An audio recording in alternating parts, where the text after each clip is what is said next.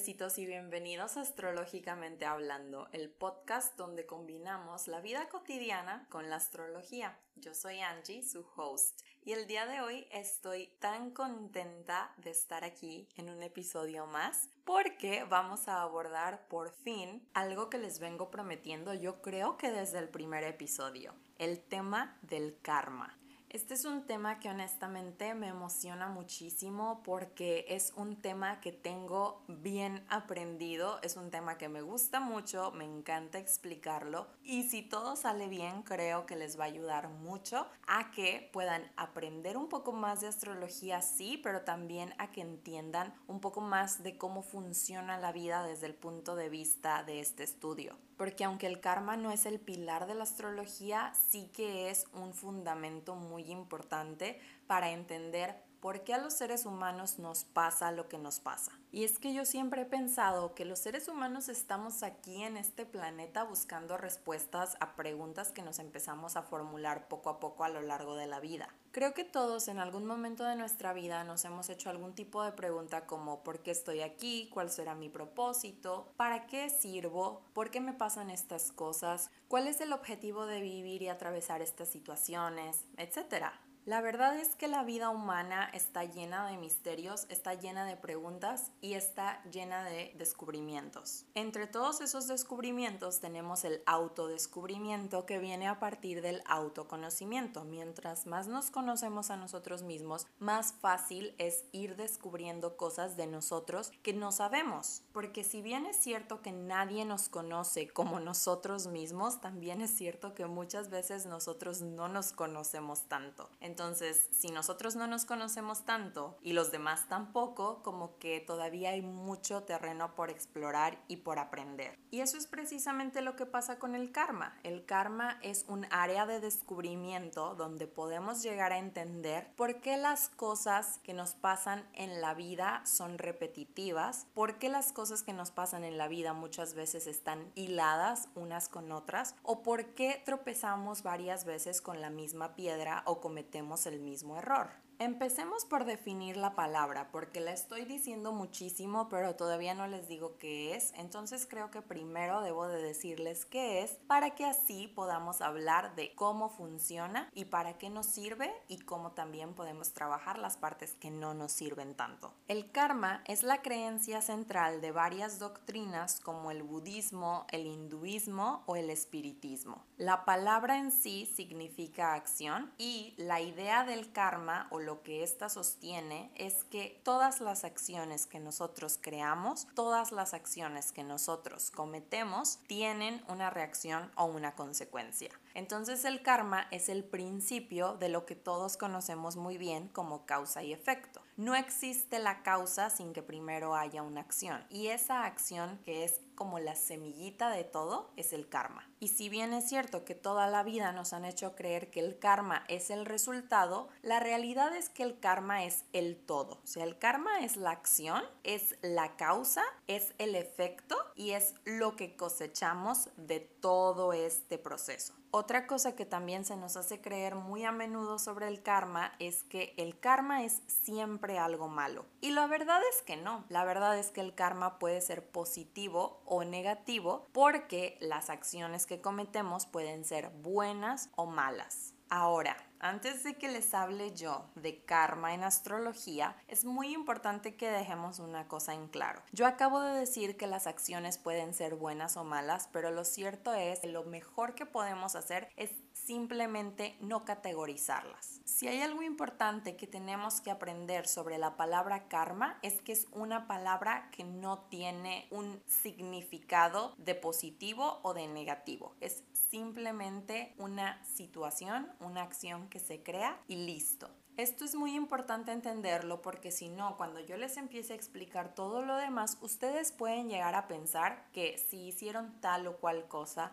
si se comportaron de tal o cual manera, entonces eso estuvo mal, aun cuando ustedes sintieron que fue algo que estuvo bien. O a la inversa, Por tanto, para seguir adelante con este episodio, lo primero que vamos a hacer es quitar de nuestra mente la idea de que existe bueno y malo. En el caso del karma, uno simplemente hace. Y una vez que nos hemos quitado esa idea de la cabeza, ahora les cuento otra cosa. El karma también está relacionado con la reencarnación o con las vidas pasadas. Y si bien es cierto que muchas personas no creen en esta idea, también es cierto que la astrología sostiene que las cosas que vienen en nuestra carta astral de esta vida son resultado de cosas que ya pasaron en otras vidas. Así que también les voy a pedir de favor que tengamos un poco de apertura ante este tema, porque puede ser que no creas en vidas pasadas, puede ser que no creas en las reencarnaciones, pero para poder entender el karma es muy importante estar abiertos a entender este tema un poco más. Ahora sí, hablemos de lo que pasa con el karma en la astrología. En astrología la palabra significa lo mismo, tiene la misma connotación, todo lo que ya les expliqué antes aplica.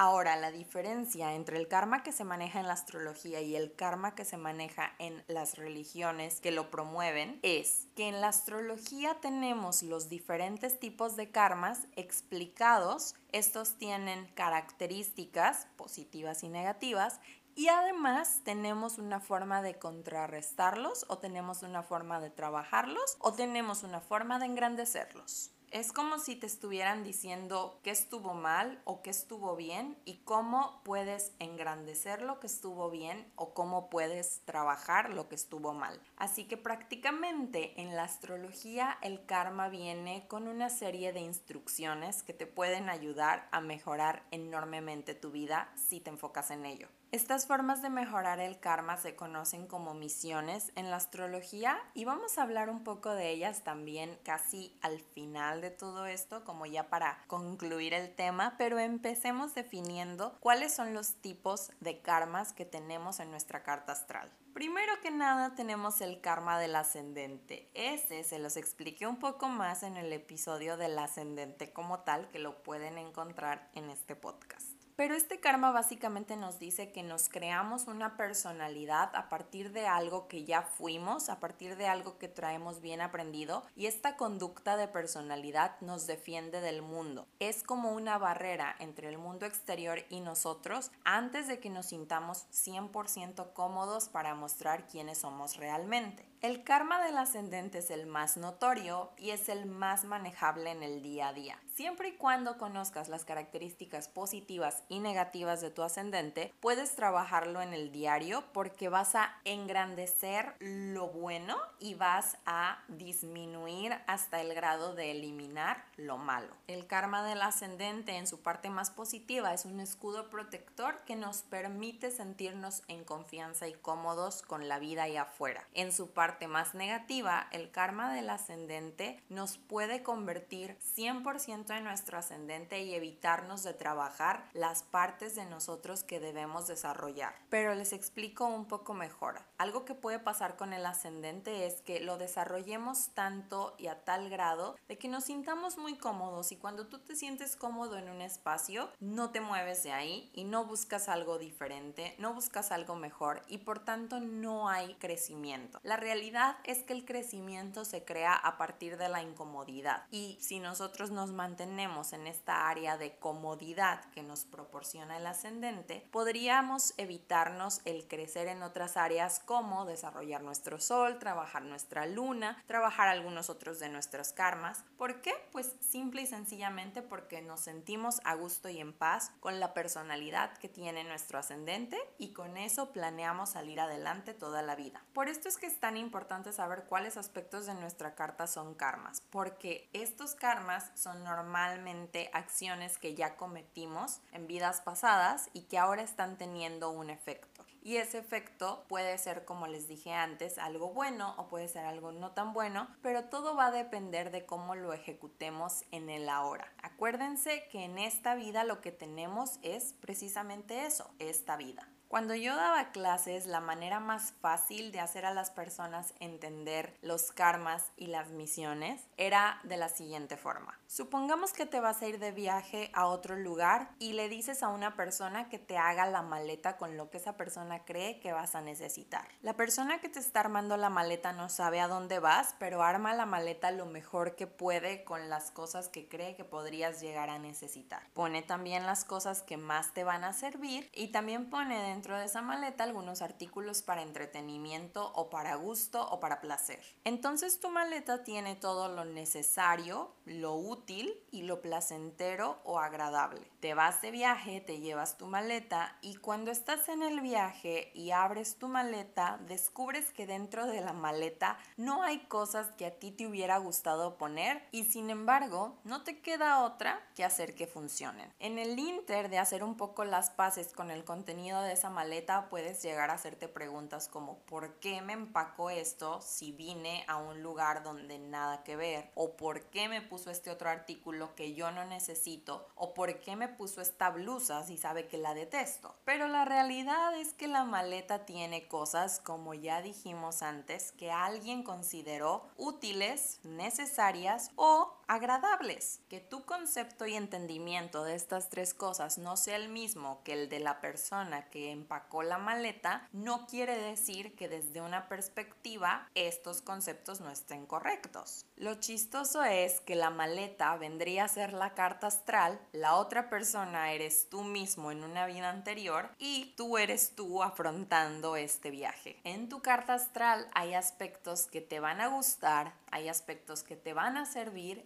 aspectos que necesitas afrontar y todos están correctos. No porque no te gusten o no porque no te sientas bien con ellos quiere decir que están mal. Y esto se ve mucho con los karmas, especialmente con los karmas del ascendente, porque el ascendente es esa cosa que sí te gusta. El ascendente es esa prenda de la maleta que dices, wow, genial, qué bueno que me la pusieron. Y quizá no es tu mejor prenda, quizá no es lo que más te va a funcionar en el viaje, pero es como esa prenda con la que te sientes cómodo. Luego del karma del ascendente tenemos el karma de la luna. El karma de la luna nos dice lo siguiente. La palabra emoción, que es la que representa a la luna, significa, curiosamente, también acción. El karma de la luna lo que nos trata de explicar es que nuestras emociones son el resultado de una acción que ya vivimos antes. Según el karma de luna, las acciones que cometimos en una vida anterior son el resultado en esta vida, pero en forma de emociones. Si en otra vida fuiste una persona que acumulaba bienes, que se apegaba a las cosas materiales o que le importaba muchísimo el dinero, es muy probable que en esta vida tengas una luna en Tauro. ¿Por qué?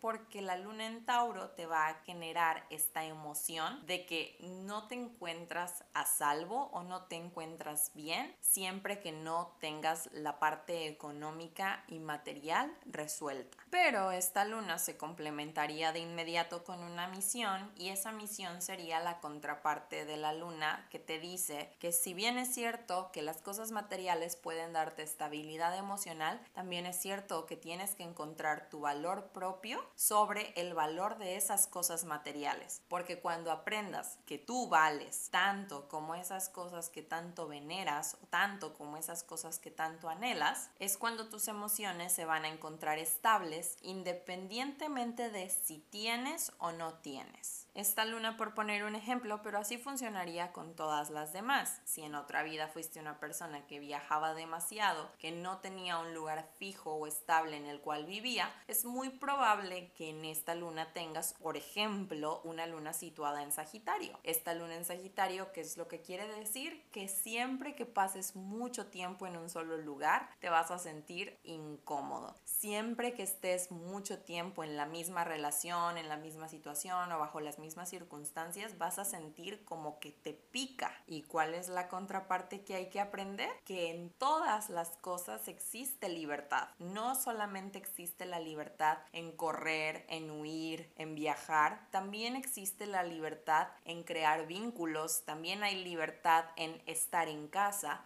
también hay libertad en permanecer mucho tiempo en un mismo lugar. Y por eso, como pueden ver, el karma de luna funciona muy fácil. Hay una acción de una vida pasada, esa acción se transforma en una emoción en esta vida y esa emoción al principio nos genera incomodidad, pero si logramos encontrar la otra parte, la parte cómoda, la parte agradable, la parte divertida, también puede generarnos mucha sanación. El karma de luna es uno de esos karmas poderosos que una vez que lo entiendes, una vez que lo asimilas y una vez que lo abrazas y lo trabajas, te puede llevar a descubrir partes de ti que son maravillosas, partes de ti que son increíbles. Porque solo imaginemos, los seres humanos somos seres de emociones. Precisamente lo que nos levanta todos los días, lo que nos mueve a lo largo del día y a lo largo de la vida es eso, una emoción. Entonces, cuando logramos entender el karma de luna y logramos entender que este significa emociones, también logramos entender que una vez que manejemos esas emociones a nuestro favor, una vez que las trabajemos, la vida puede convertirse en algo mucho más placentero, mucho más divertido y mucho más fácil. Trabajar el karma de luna nos puede llevar a sanar, como ya comentaba antes, y también nos puede llevar a sentirnos más a gusto con quienes somos y con cómo reaccionamos ante las cosas que suceden en la vida.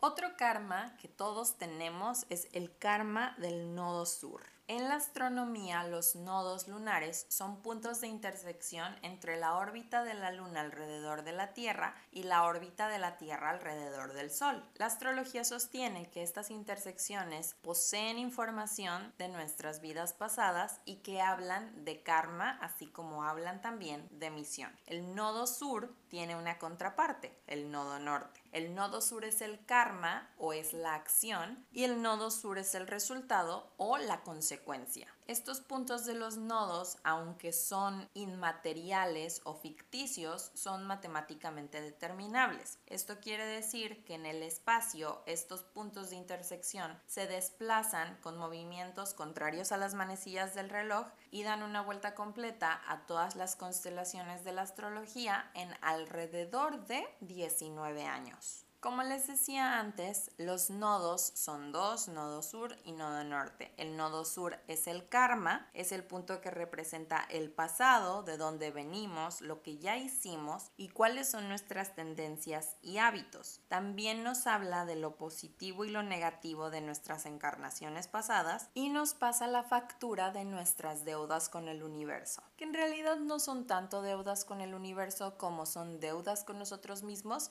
mismas que una vez que las saldemos nos van a permitir encontrar un punto de felicidad, que vendría a ser el nodo norte. El nodo norte representa las cualidades positivas que debemos desarrollar para equilibrar al nodo sur y nos habla de la energía que podemos trabajar para que todo eso que hicimos en las vidas pasadas deje de meternos el pie en nuestra vida presente y actual. El karma de nodo sur y la misión de nodo norte son las más fáciles de comprender porque siempre están opuestas. Si ustedes lo recuerdan por el capítulo de la compatibilidad, hablamos de opuestos complementarios y los opuestos complementarios son siempre el signo que está frente al otro signo. ¿Esto quiere decir? Que tenemos a Aries de un lado, a Libra al frente, Tauro de un lado, Escorpio al frente, Géminis de un lado, Sagitario al frente, Cáncer de un lado, Capricornio al frente, Leo de un lado,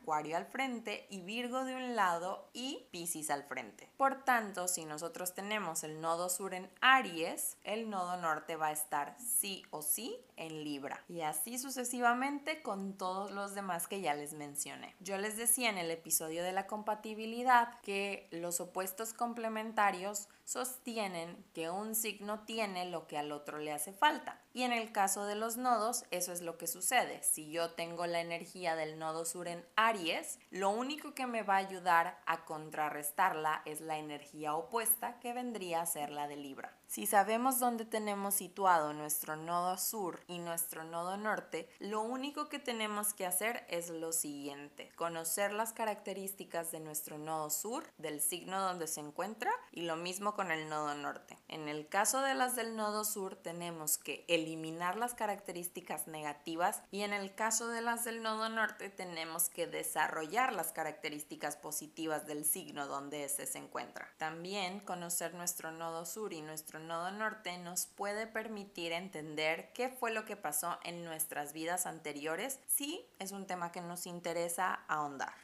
Luego tendríamos el karma de Saturno. Para comprender el karma de Saturno, primero les explico qué es Saturno, además de un planeta obviamente en el sistema solar. Saturno en la astrología representa las reglas, los límites. Saturno es una autoridad y es esa figura que nos pone calificación. ¿Lo hicimos bien o lo hicimos mal? Saturno es un planeta kármico precisamente por eso, porque es quien en esta vida viene a decirnos, en la vida anterior hiciste esto y tu calificación fue reprobable. Así que ahora te toca desarrollar estas características para que puedas pasar la materia. Para explicarlo más fácil, Saturno es como irnos extraordinario. Depende de dónde tengamos Saturno, nos habla de la energía que tenemos que desarrollar para poder convertirnos en la mejor versión de esa energía. La idea es que si ya reprobamos la materia anteriormente, en esta vida la pasemos con 10 porque es prácticamente como repetir un examen que ya conoces, del cual ya te sabes las preguntas y tuviste tiempo para estudiar las respuestas y entonces ponerlas todas correctas. Conocer nuestro Saturno nos permite crecer, nos permite convertirnos en personas más responsables y depende de dónde tenemos nuestro Saturno, es el área donde más podemos encontrar crecimiento, pero la clase de crecimiento que nos da satisfacción. Es como cuando no pasas el examen, te vas extraordinario, lo pasas con 10 y dices como, sí, yo sabía que podía lograrlo, yo sabía que esto era algo que podía hacer. Saturno va a ser el karma que nos va a calificar a lo largo de la vida y que nos va a decir, ey, ey, ey, te estás yendo por el camino que no es. Acuérdate que tienes esta responsabilidad para contigo mismo y para con tu crecimiento y necesitas retomar el camino correcto. Desde mi perspectiva personal, el karma de Saturno es uno de los karmas más complejos, pero también más beneficiosos, porque el karma de Saturno el karma de Saturno recompensa. Y si tú realizas lo necesario para trabajar este karma, tienes siempre al final un beneficio. Y por último, pero nunca menos importante, tendríamos el karma de la casa 12. Desde mi perspectiva, este es uno de los karmas más complejos de entender, de asimilar y también es uno de los karmas más difíciles de afrontar porque lo creamos o no lo creamos, el karma de la casa 12 no está en todos. Si bien es cierto que todas las cartas astrales tienen una casa 12, también es cierto que no todas las cartas astrales tienen algo en la casa 12. Y me explico mejor. En la casa 12 podemos tener un planeta, podemos tener algún aspecto como el nodo, la rueda de la fortuna, podríamos tener ahí a Quirón, pero también se puede dar el caso de que nuestra casa 12 esté completamente vacía. Y si tú eres una persona que tiene la casa 12 vacía, quiere decir que ya tienes un karma de casa 12 menor que el que tienen otras personas que sí tienen algo situado ahí. También hay personas que tienen un solo aspecto en la casa 12 y hay personas que tienen todos sus planetas en la casa 12. Bueno, no todos porque eso es imposible, para serles honesta, pero es una exageración para que entiendan que hay personas que tienen muchos aspectos en la casa 12 y que esas personas realmente la tienen complicada. Este es el único karma donde me gusta ser muy clara y hacer énfasis en que si tienes muchas cosas en la casa 12, realmente tienes mucho trabajo personal que hacer. Y aunque, como dije antes, desde mi perspectiva, la casa 12 es uno de esos aspectos astrológicos complicados, es uno de esos aspectos astrológicos que a mí honestamente me provocan un poco de mm, temor, recelo, también es uno de esos aspectos astrológicos que trae muchísima satisfacción y que trae muchísima recompensa energética a la hora de trabajarlos. Pero, ¿qué es la casa 12? Y empecemos por ahí. La casa 12 muestra nuestras fuerzas y nuestras debilidades ocultas. También nos muestra dolor, sufrimiento, limitaciones, secretos, obstáculos, frustraciones. Es un área de encierro, de restricciones, de inhibiciones. Es un área de exilio y también habla de peligros ocultos, de autodestrucción, asuntos clandestinos, las cosas que ocultamos de los demás y esa parte de nosotros que es demasiado penosa como para encararla. Así que sí, la casa 12 suena como algo complejo y también la casa 12 suena como algo difícil. Pero superar tu casa 12 te va a enseñar a desarrollar amor incondicional, compasión, servicio y mucha claridad de quién eres y cuáles son tus límites y cuál es ese poder interno que vive en ti que es mucho más grande de lo que cualquiera puede ver. La casa 12 para mí sería como tener un trauma o un problema, ir a terapia y convertir ese trauma o ese problema en tu mayor herramienta o en tu punto más grande de fuerza para afrontar otras cosas de la vida. Es esa parte donde dices, si pude con esto, puedo con cualquier otra cosa. Y es por eso que también para mí el conocer tu karma de la casa 12 es lo más importante. Si tú tienes algo en tu casa 12, es muy importante que lo conozcas, que lo abraces, que lo trabajes, porque de esa manera vas a empezar a sanarte. Y lo más complejo de este karma de la casa 12 es que es un karma que empieza en una vida pasada y se termina precisamente en el momento de la gestación. Mientras nosotros estamos en el vientre de mamá, las cosas que pasan con nuestros padres siguen acumulando la energía al karma la casa 12. Depende del planeta que tenemos en la casa 12 es lo que tenemos que aprender, lo que tenemos que trabajar y mejorar, pero también es lo que pasó con nuestros padres mientras nosotros nos encontrábamos en el vientre. Este karma es un karma doloroso y es un karma muy personal. Esto es uno de los aspectos que a mí honestamente más me cuesta llegar a tratar con las personas porque es esa herida que todos tenemos todavía como muy reciente, que la piel está aún abierta, fresquecita y que es cuando más duele, ¿saben? O sea, no es como los otros karmas que ya están cicatrizando o que incluso ya hasta se nos olvidaron. Este es como muy reciente. Por eso lo que yo les recomiendo es que vean qué tienen en su casa 12. Si no tienen nada, la verdad es que son personas afortunadas porque como pueden notar, esto es un karma complejo. Y si tienen algo en su casa 12, si tienen un aspecto, dos aspectos, tres aspectos o varios aspectos, hay que ver qué significa cada uno de ellos y hay que ver qué es lo que podemos hacer para contrarrestarlos. Pero primero que nada hay que ver qué es lo que este aspecto nos provoca, porque podemos tener un aspecto, por ejemplo, Marte. Voy a hablar de Marte particularmente porque me parece que es uno fácil de verse. Marte en la casa 12 quiere decir que en vidas anteriores fuimos personas muy violentas, con muchísima energía y con un cierto grado de prepotencia. También quiere decir que en el periodo de la gestación hubo violencia en nuestro hogar o que nuestra madre tuvo algún tipo de accidente o de impacto muy repentino que nos asustó. Puede ser un choque, una caída o un golpe. El aspecto de Marte en la casa 12 lo que provoca es que cuando somos bebés tendemos a tener accidentes y estos accidentes pueden ir escalando de menor a mayor. Podemos empezar por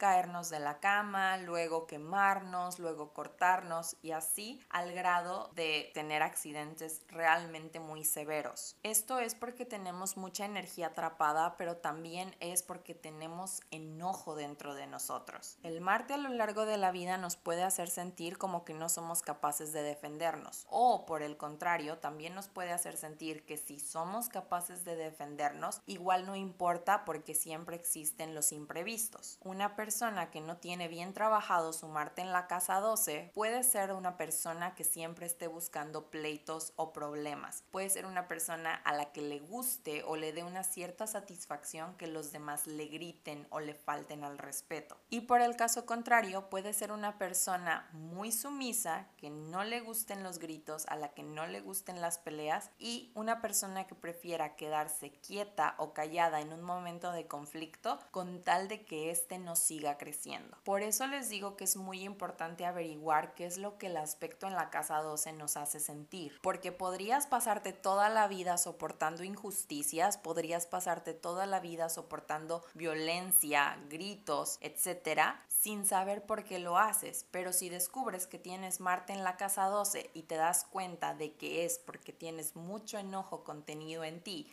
y ese enojo atrae una frecuencia similar de los otros para contigo, entonces puedes empezar a trabajarlo y puedes dejar de tropezarte todo el tiempo con esa misma situación. Hasta aquí como pueden ver, el karma de casa 12 es complejo y si yo en este momento les dijera que cuando lo trabajen es muy satisfactorio, ustedes seguramente me verían con cara como de tienes que estar bromeando. Pero lo cierto es que conocer nuestros karmas de casa 12 y llevar esos karmas a un trabajo interno a través de terapia, a través de meditación, a través de autoconocimiento y a través de trabajo diario y constante, nos va a llevar no solamente a una gran satisfacción, sino a convertirnos en una mucho mejor versión de nosotros mismos. Desbloquear el karma de la casa 12 nos desbloquea los caminos y las posibilidades para la vida en general. Además de que este karma te desbloquea haría esos caminos dejándote algo más, el conocimiento tanto de tu entorno como de tu persona como de tus emociones. Y estos son los karmas. Como les dije al principio, también les voy a hablar un poco de misión. Realmente va a ser muy poquitito para que ustedes sepan que con todos estos karmas que yo les acabo de mencionar, vienen también una serie de misiones. Estas misiones son la forma de complementar y equilibrar estas energías que parecen tan complejas. En nuestra carta tenemos misiones como el Sol o el Nodo Norte, por mencionar algunas, y también tenemos puntos de satisfacción, de realización o de recompensa. Estos puntos nos permiten equilibrar esta energía de la que hablamos el día de hoy, que es el karma, y ese va a ser el tema para el episodio que sigue. Es muy importante entender que en esta vida las cosas vienen a trabajarse, pero también vienen a equilibrarse. Por eso siempre está el karma, que como les decía antes es la acción que ya cometimos y la misión, que es una acción que podemos hacer ahora, en la actualidad, que nos puede ayudar a generar puntos positivos tanto para esta vida como para las vidas que pudiéramos vivir más adelante. Para mí esto del karma, de la misión, de trabajar en vidas pasadas, de trabajar en esta vida actual, al principio era algo muy complejo. Yo siempre decía, ¿por qué tengo karmas que tengo que trabajar de cosas que no me acuerdo? ¿Por qué alguien viene y me dice que yo hice estos compromisos conmigo misma y me puse cosas que eventualmente me iban a servir o me iban a funcionar o me iban a hacer crecer, cuando yo lo único que quiero es que me dejen en paz y vivir feliz. Pero lo cierto es que la vida es mucho más interesante con esto. La realidad es que todos estos karmas aportan un cierto grado de dificultad a lo que vamos viviendo y también aportan un gran grado de satisfacción cuando los vamos superando. El entender estos karmas el aprovechar las cosas positivas de nuestro lado y el trabajar las cosas negativas, nos permite sentirnos al final del día como que estamos logrando cosas importantes y nos permite sentirnos orgullosos de nosotros mismos. Así que sí, no le tengan miedo al karma, el karma no siempre es cosas malas, de hecho, todos estos karmas que les mencioné tienen siempre aspectos positivos que nos pueden permitir mejorar y que nos nos pueden servir como herramientas para contrarrestar lo negativo. Todos estos karmas son cosas tan buenas como tan malas. Todo depende de cómo las queramos ver y todo depende también de cómo lo aprovechemos. Podemos tener un karma que aparentemente se ve como algo malo, pero esa energía kármica es lo que nos permite afrontar muchas cosas de la vida. Y podemos tener un karma que se ve como un karma inofensivo, pero puede ser el tipo de energía que de vez en cuando nos mete el pie. Como les dije al principio, en el karma no hay bueno ni malo, en el karma no hay blanco o negro, el karma es simple y sencillamente algo que hicimos y que está teniendo ahora una reacción. Espero que este episodio les sirva, espero que este episodio los invite a trabajar, a crecer,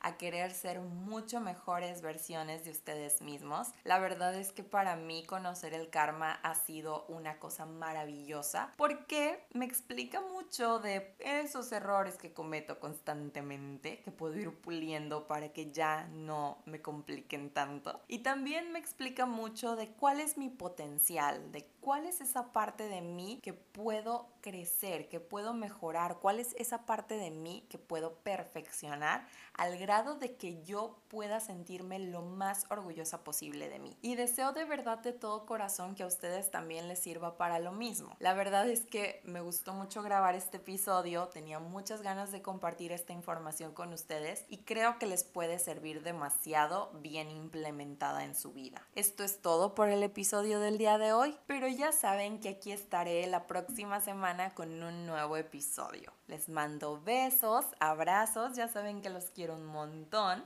Les agradezco el tiempo que me regalan escuchándome aquí y hablar con ustedes de astrología y nos escuchamos a la próxima. ¡Chao!